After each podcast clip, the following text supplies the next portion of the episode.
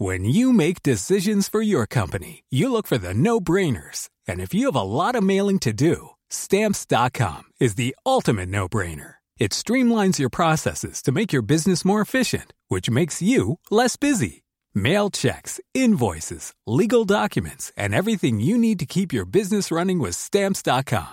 Seamlessly connect with every major marketplace and shopping cart. Schedule package pickups and see your cheapest and fastest shipping options from different carriers. With rates up to 89% off USPS and UPS rates. And with the Stamps.com mobile app, you can take care of mailing and shipping wherever you are. Make the same no-brainer decision as over 1 million other businesses with Stamps.com. Sign up with Code PROGRAM for a four-week trial, plus free postage and a free digital scale. No long-term commitments or contracts. That's Stamps.com. Code Program.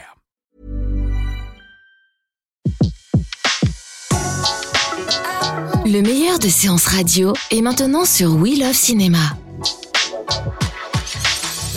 Aujourd'hui, le filmographe est consacré à la carrière d'Edmund Goulding sur Séance Radio par BNP Paribas. Bonjour à tous, bonjour Antoine Cyr. Aujourd'hui, euh, vous allez nous parler d'un cinéaste né à Londres, mais qui appartient pleinement à la grande histoire d'Hollywood. Son nom n'est pas très connu peut-être aujourd'hui, mais son œuvre euh, tout de même mérite euh, un filmographe à lui tout seul, n'est-ce pas? Ah oui, un, vrai filmographe. Hein. Edmund Goulding, c'est un cinéaste un peu oublié, mais qui a quand même réalisé de nombreux chefs-d'œuvre du film parlant. Grand Hôtel, Victoire sur la nuit, Le Charlatan ou Le fil du rasoir après s'être imposé en, quelques films comme un grand maître du cinéma euh, muet. Alors, euh, Goulding, euh, il excellait tout particulièrement dans la mise en valeur des actrices. Et il va tourner vraiment avec les plus belles. Greta Garbo, Gloria Swanson, Bette Davis, John Crawford, Jean Tierney, John Fontaine, Ginger Rogers et même Marilyn Monroe. Et c'est vraiment un, homme qui leur écrira sur mesure des rôles euh, aussi saillants qu'une robe de grand couturier.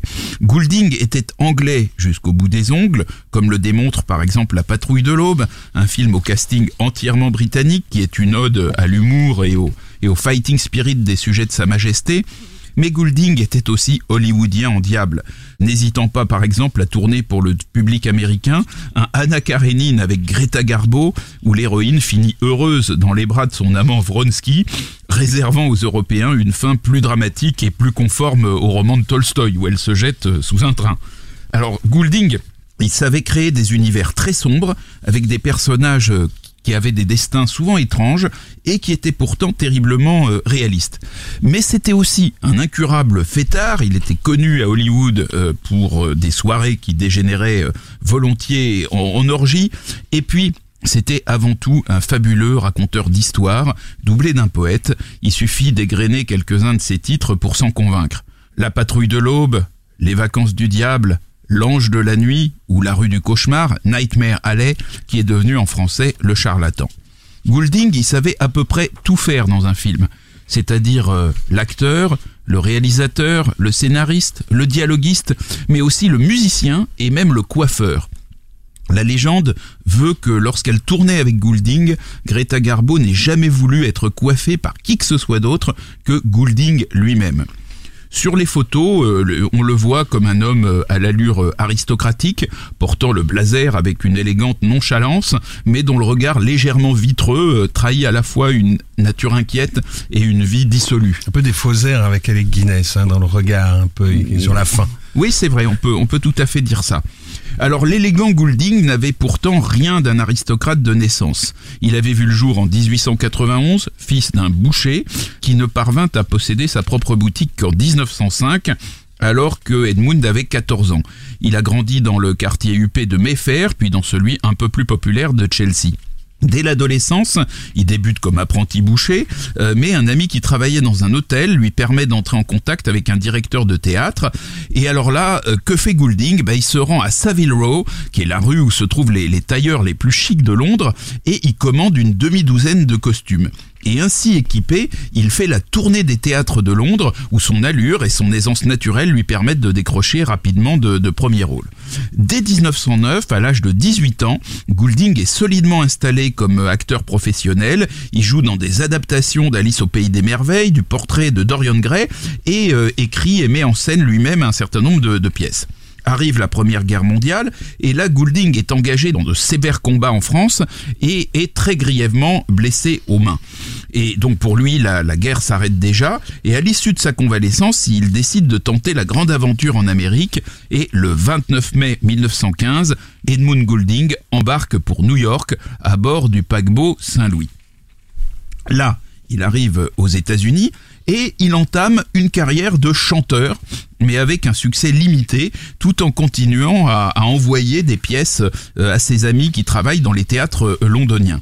En 1917, il revient en Europe comme officier de liaison avec les armées britanniques, euh, entre les armées britanniques et américaines, et après la guerre, il reprend le chemin des États-Unis, mais cette fois-ci décidé à, à, y travailler dans le domaine dans lequel il, il sent qu'il va être le meilleur, l'écriture de scénarios.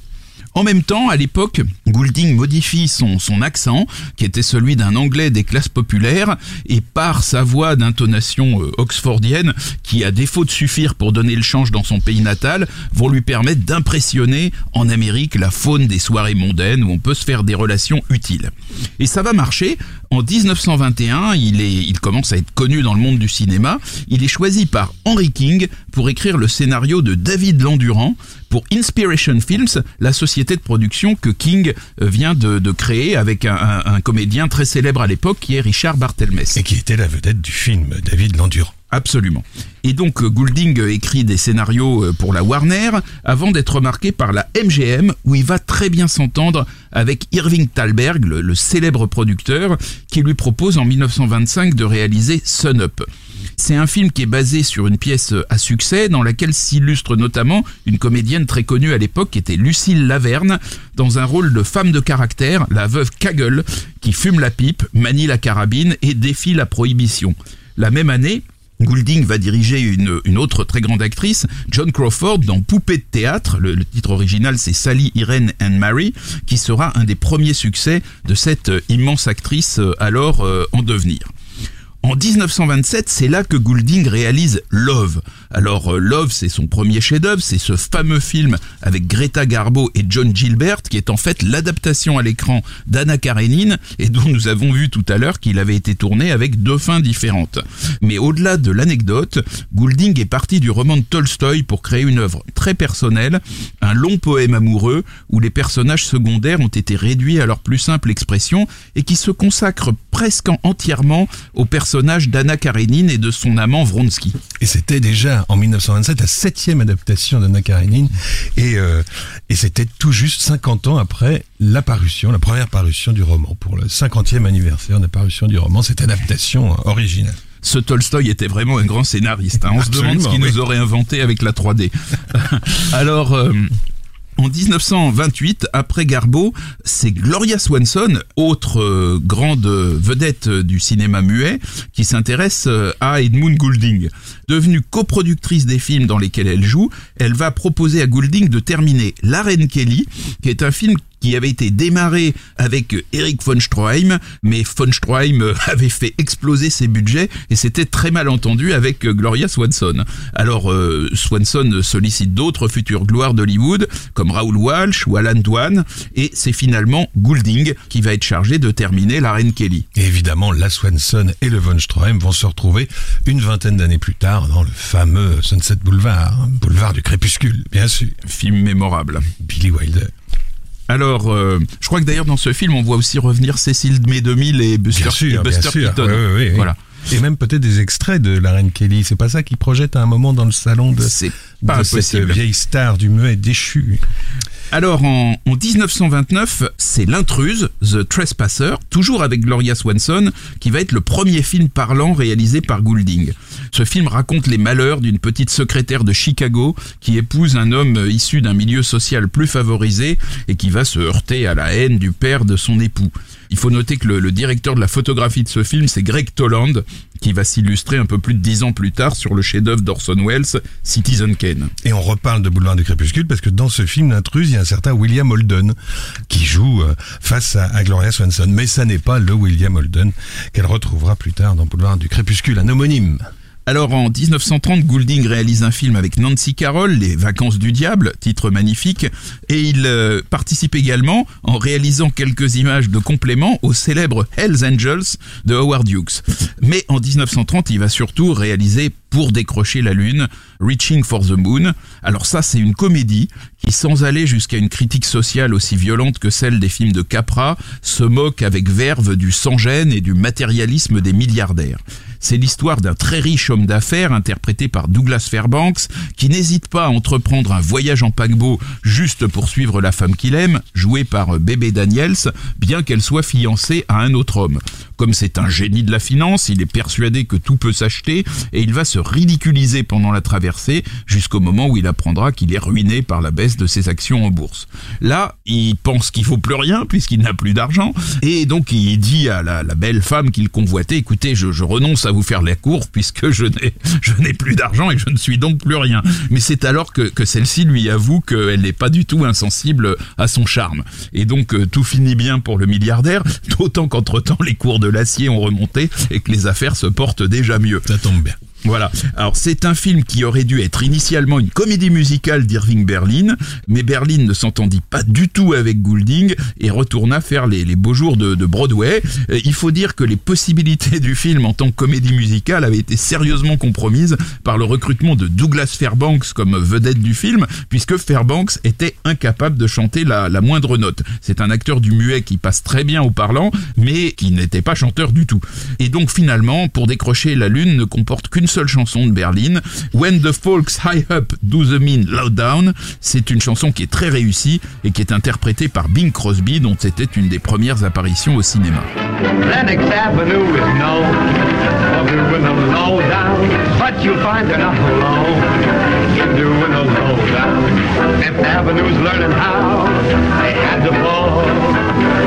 Avenue does it now. That's not all. Whenever the folks to that mean low down, low down than. Whenever the swells low down town, low down. Bing Crosby et Bébé Daniels interprétaient la chanson de Pour décrocher la lune, donc le film tourné en 1930 par Edmund Goulding, ce réalisateur auquel est consacré aujourd'hui le filmographe d'Antoine Cyr. Alors Goulding retrouve Nancy Carroll avec Frédéric March en 1931 pour L'Ange de la Nuit. Et puis en 1932, il revient à la MGM et réalise Grand Hôtel, qui est considéré comme un de ses chefs-d'œuvre. Alors Grand Hôtel est inspiré d'une pièce de Vicky Baum qui avait connu un très grand succès à Berlin. C'est un film qui en fait passe en revue les hauts et les bas de l'existence et la cohabitation des moments euh, les plus tragiques et les plus comiques à travers 24 heures de la vie de voyageurs d'horizons divers qui se retrouvent dans un palace berlinois. La portée symbolique du film est illustrée par le carrelage en damier de l'hôtel, incarnation de l'échiquier de la vie. Grand Hôtel réunit euh, cinq des plus grands acteurs hollywoodiens des années 30, Greta Garbo, John Crawford, Wallace Beery, John Barrymore et son frère Lionel. Garbo interprète Gruzinskaya, une grande ballerine dépressive à qui les mots du baron von Gayern que joue John Barrymore vont redonner confiance. Mais en fait, von Gayern est un cambrioleur qui n'était rentré dans la suite de Gruzinskaya que pour voler ses bijoux. Désespérément à court d'argent, il va être tué par l'industriel Pricing, qui est joué par Wallace Beery, dont il essayait de cambrioler la, suite. Et finalement, dans le film, Garbo va quitter l'hôtel sans savoir que l'homme qui lui a rendu l'espoir était un bandit, ni même qu'il a perdu la vie. John Crawford, de son côté, interprète Flamshon, une jeune fille ambitieuse et prête à tout pour réussir, qui s'était mis dans de mauvais draps et qui sera tirée d'affaire par le comptable Kringelheim, un homme condamné par la médecine qui était venu à l'hôtel pour y passer ses 24 heures de bonheur avant de retourner à sa triste condition de malade. Alors une grande partie du talent de Goulding dans ce film réside dans sa capacité à créer des atmosphères, en particulier celle de la chambre de Garbo, fleurie comme un, mausolée, ou celle du hall de l'hôtel, qui est une planète grouillante et imperturbable, qui s'oppose au, au, passage éphémère des voyageurs, allégorie peut-être de notre si court séjour euh, sur Terre.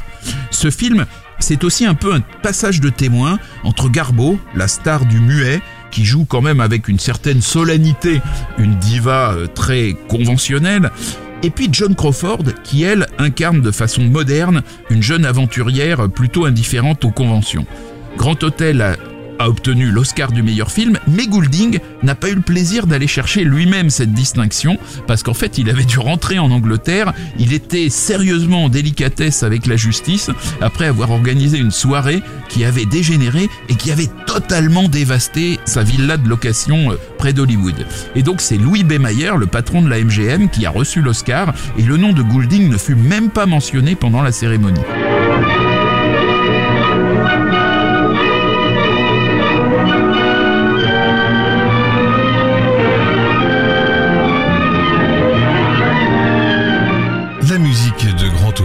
Signé Charles Maxwell et le filmographe, lui, il est signé Antoine Cyr. Alors avant son, exil, Goulding avait réalisé Blondie of the Follies, un backstage musical avec Marion Davis, la célèbre compagne du magnat de la presse euh, William Randolph Hearst, dont euh, Orson Welles va s'inspirer pour créer le personnage de Citizen Kane. En 1934, euh, de retour à Hollywood, Goulding tourne Quand une femme aime, Riptide, mélodrame dans lequel Norma Shearer est prise entre un mari inaccessible et un amant frivole. En 1935, Goulding tourne La femme errante, The Flame Within, où Anne Harding renonce à l'homme qu'elle aime pour assurer le bonheur d'une jeune fille dont elle a sauvé la vie. Dans cette période où il réalise plusieurs films dont le personnage central est une femme brisée, Goulding est en train de perdre son épouse Marjorie, qui meurt en 1935 de la tuberculose. Il exprimera sa douleur d'ailleurs dans un poème très touchant. Elle avait 42 ans, lui 44, et il s'était marié juste quatre petites années avant. Mais une autre disparition va changer la vie de Goulding. C'est celle d'Irving Thalberg, le génial producteur de la MGM. Thalberg avait tellement confiance en Goulding qu'il pouvait laisser démarrer un film avec un simple euh, argument de 5 ou 6 pages, une chose que Thalberg ne faisait avec aucun autre metteur en scène. Mais en 1936, Thalberg, qui était gravement malade, meurt euh, à 37 ans et ses successeurs ne vont pas bien s'entendre avec Goulding qui va devoir quitter la MGM. Et là, il va retrouver, il va se retrouver à la Warner où il va adopter des méthodes de travail un petit peu plus orthodoxes en s'appuyant d'ailleurs plus souvent sur des scénarios écrits par d'autres que lui. Alors Goulding a, quitté la, MGM, mais pas le mélodrame, et son premier film à la Warner est Une certaine femme, That Certain Woman, qui est un remake de L'intruse, le, le film qu'il avait réalisé avec Gloria Swanson. Une certaine femme, c'est un film qui marque le début de sa fructueuse collaboration avec Bette Davis.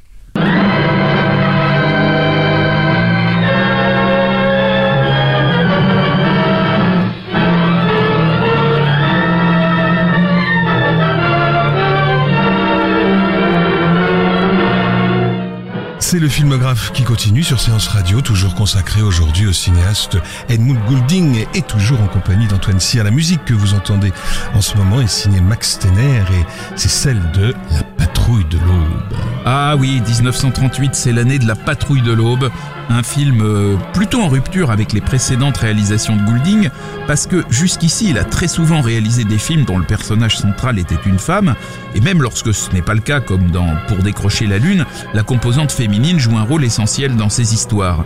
Avec La Patrouille de l'Aube, Goulding réalise au contraire un film dont la distribution est entièrement masculine et composée pour l'essentiel de Britanniques. Errol Flynn, qui était australien, et aussi Basil Rathbone et David Niven, qui étaient vraiment tous les deux plus anglais que nature. Ce film se déroule euh, en France. Pendant la Première Guerre mondiale. Exactement. Sur un aéroport de la Royal Air Force. Et il montre le stoïcisme d'un groupe d'aviateurs anglais qui sont engagés jour après jour dans de dangereuses missions. Et on voit aussi l'inquiétude quotidienne de ceux qui sont sur la base euh, aérienne et qui comptent avec angoisse les bruits de moteur à l'heure du retour de la, de la patrouille. La scène où les officiers britanniques sympathisent avec un Allemand qui vient d'être capturé et qui avait abattu l'un des leurs fait de la patrouille de l'aube Un film vraiment fondateur du mythe selon lequel la guerre aérienne de 14-18 fut une transposition moderne de la chevalerie. Le film de Goulding était un remake fortement revisité d'un film tourné par Howard Hawks en 1930. Bien que l'ambiance des deux films soit assez différente, il faut noter que par souci d'économie, certaines images du film de Hawks ont été reprises dans celui de Goulding, mais alors que Hawks était passionné pour la chorégraphie des combats aériens, il avait d'ailleurs lui-même piloté un avion allemand pendant les prises de vue, Goulding, lui, s'est plutôt euh, intéressé à la psychologie des pilotes et à la dimension tragique de leur destin. Et dans son autobiographie parue en 1971, David Niven écrira à propos de Goulding, il est excentrique mais c'est l'un des meilleurs réalisateur que je connaisse. Tous les comédiens aiment tourner avec lui, car ayant été acteur lui-même, il comprend leurs problèmes et sait ménager leur ego. What a relief to know that you're no better than I am.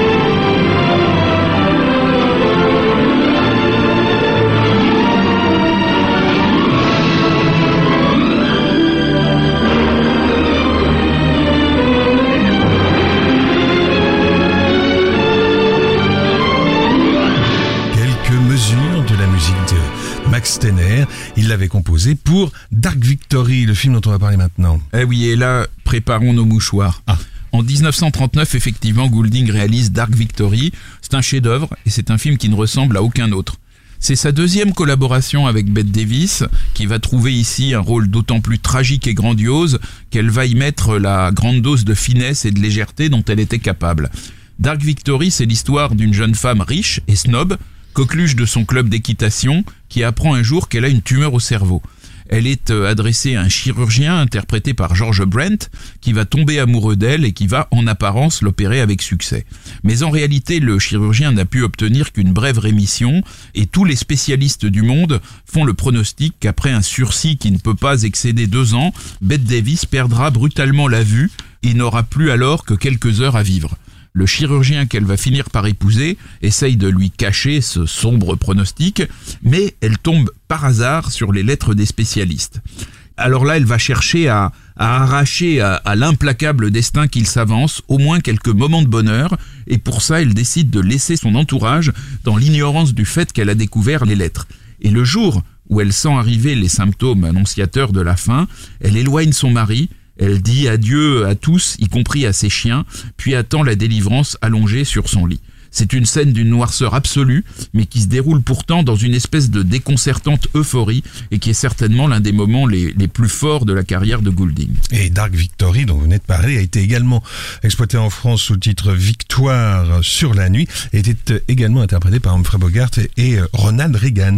Et c'est à propos de ce film que Bette Davis, euh, qui a d'ailleurs été nommée pour l'Oscar de la meilleure actrice à cette occasion, Bette Davis qualifiera euh, Goulding à ce moment-là de réalisateur de génie. Ah oui, et alors bon, dans le, dans le sillage de Victoire sur la nuit, Goulding va plus que jamais se spécialiser dans des films dramatiques ou mélodramatiques qui mettent principalement en scène des personnages féminins. Le, le troisième film de Goulding avec Bette Davis sort en 39, c'est La vieille fille, The Old Maid. C'est l'histoire d'une femme qui se résout à passer pour une tante célibataire aux yeux de sa propre fille afin de ne pas compromettre les chances de cette dernière de se marier dans la bonne société. Bette Davis partage ici l'affiche avec Miriam Hopkins, qu'elle détestait tout particulièrement dans la vie. Et pourtant, elles vont se retrouver quatre ans plus tard hein, pour euh, l'impossible amour de Vincent Sherman. Et oui, euh, Hollywood est petit. Eh oui. Et euh, son, son quatrième film avec Goulding sera Le Grand Mensonge en 41, une histoire qui utilise à nouveau un secret et le sort d'un enfant comme ressort dramatique. À noter que dans trois de ces quatre films tournés avec Edmund Goulding, Bette Davis partage l'affiche avec George Brent, qui était à l'époque son partenaire préféré à l'écran.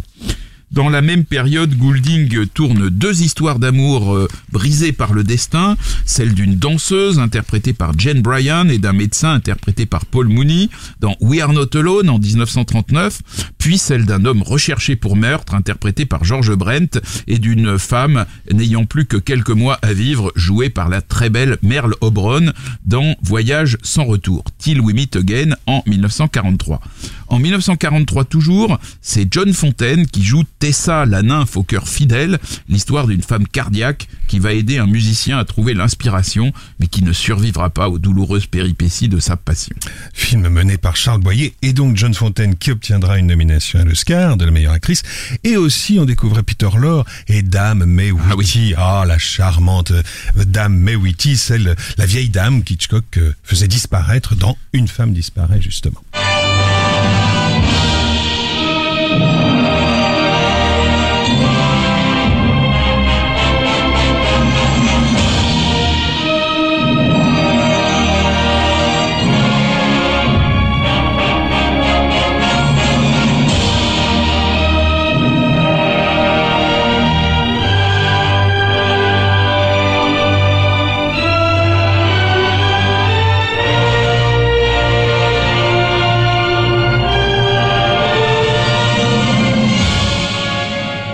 Vous écoutez le filmographe sur Séance Radio et aujourd'hui, Antoine Cyr nous raconte Edmund Goulding. Nous sommes à présent en 1946.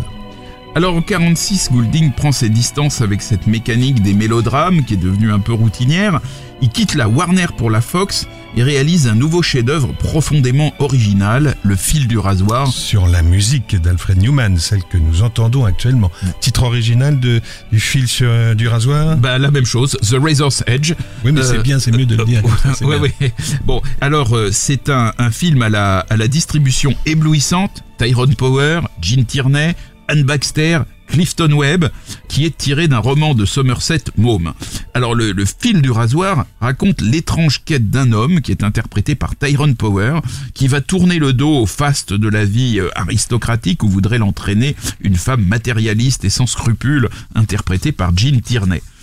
Tyrone Power, euh, en fait de cela, court le monde à la recherche de l'authenticité et de la bonté. Alors, euh, quelquefois, il frise un petit peu le ridicule dans ce personnage un peu halluciné, notamment lorsqu'il part se ressourcer dans un ashram sur les pentes de l'Himalaya. Mais l'atmosphère du fil du rasoir qui traverse les continents et navigue entre les soirées mondaines et les bas-fonds est fascinante. En outre, les deux seconds rôles sont admirables. D'abord Clifton Webb dans le personnage d'un snob arrogant mais généreux qui est obligé d'inventer des ruses minables à la fin de sa vie pour se donner l'illusion qu'il appartient encore au, au meilleur cercle mondain. Il était nommé à l'Oscar pour ce rôle d'ailleurs. Et puis Anne Baxter, qui dans le rôle d'une femme amoureuse de Tyrone Power, qui va sombrer dans l'alcoolisme et la prostitution, ce qu'elle va faire avec un, un sérieux coup de pouce de la vénéneuse Jean Tierney. Anne Baxter va recevoir l'Oscar du meilleur second rôle pour sa prestation dans Le fil du rasoir. L'unique Oscar de sa carrière. En 47, Goulding a 58 ans et il est au sommet de son art. Après ce chef-d'œuvre qu'était The Razor's Edge, et toujours avec cet acteur euh, oscillant entre le génie et une forme de ridicule qu'est Tyrone Power, il va réaliser un nouveau film génial, Nightmare Alley, La rue du cauchemar, euh, hélas traduite en français par Le charlatan.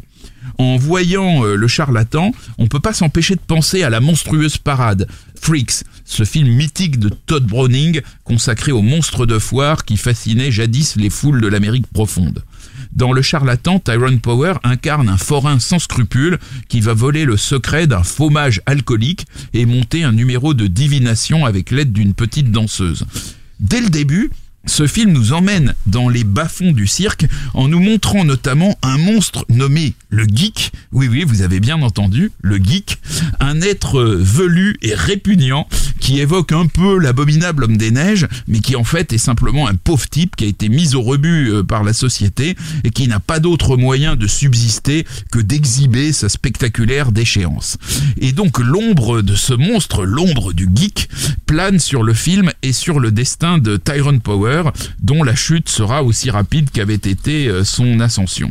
Alors ce film, c'est également une réussite, il faut bien le dire, grâce à la présence de deux excellentes actrices, la chevronnée John Blondell et la très charmante Colin Gray.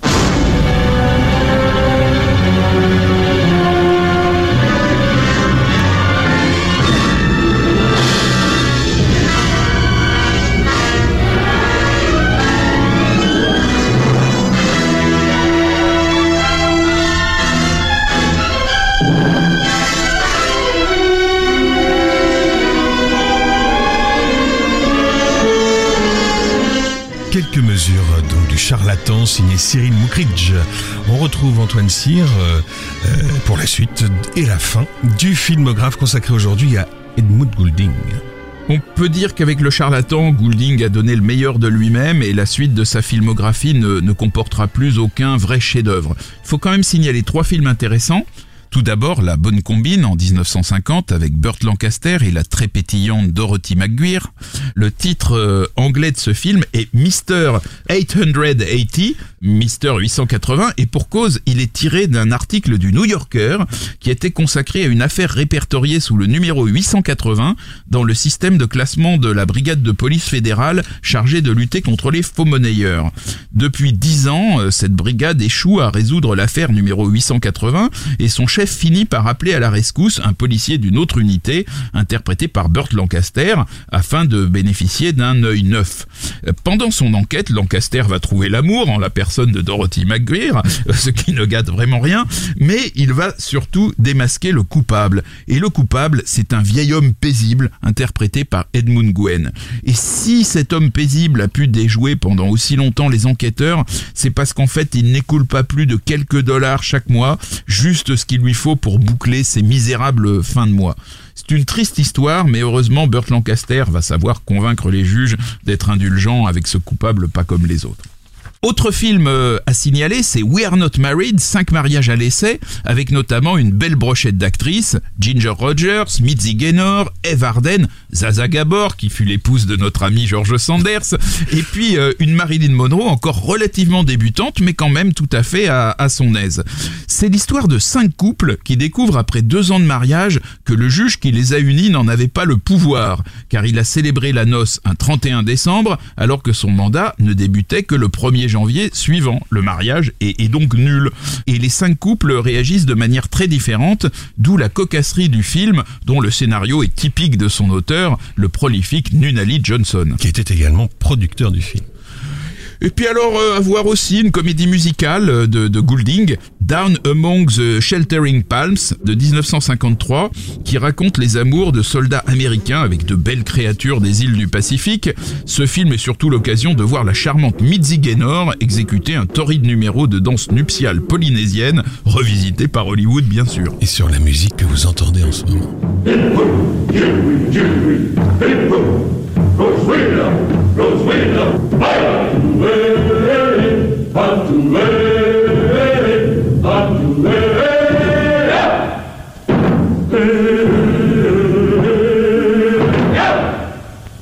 Fin des années 50, Edmund Goulding est un homme usé par une vie de travail intense et aussi, il faut bien le dire, de plaisir sans limite. Artistiquement, il est désormais dépassé par la nouvelle vague hollywoodienne, celle des Elia Kazan ou des Nicolas Ray, qui osent raconter les amours, les amours débridés de la jeunesse des, des années 50. L'avant-dernier film de Goulding, Teenage Rebel de 1956 avec Ginger Rogers, raconte l'histoire d'une mère qui doit reconquérir l'amour de sa fille adolescente et son propos apparaît un petit peu décalé avec les préoccupations de son époque. Oui, ça restera le premier film en noir et blanc et en cinémascope. Oui. Bon. Mais Edmund Goulding, lui, s'éteindra en 1959, un peu oublié et passé de mode.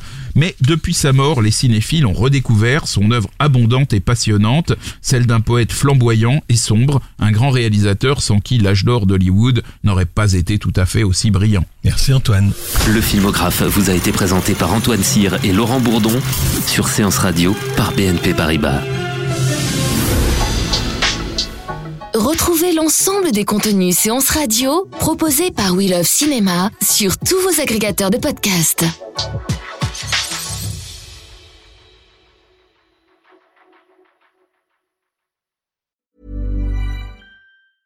Mom deserves the best, and there's no better place to shop for Mother's Day than Whole Foods Market. They're your destination for unbeatable savings, from premium gifts to show-stopping flowers and irresistible desserts. Start by saving 33% with Prime on all body care and candles. Then get a 15-stem bunch of tulips for just $9.99 each with Prime. Round out Mom's menu with festive rosé, irresistible berry chantilly cake, and more special treats. Come celebrate Mother's Day at Whole Foods Market.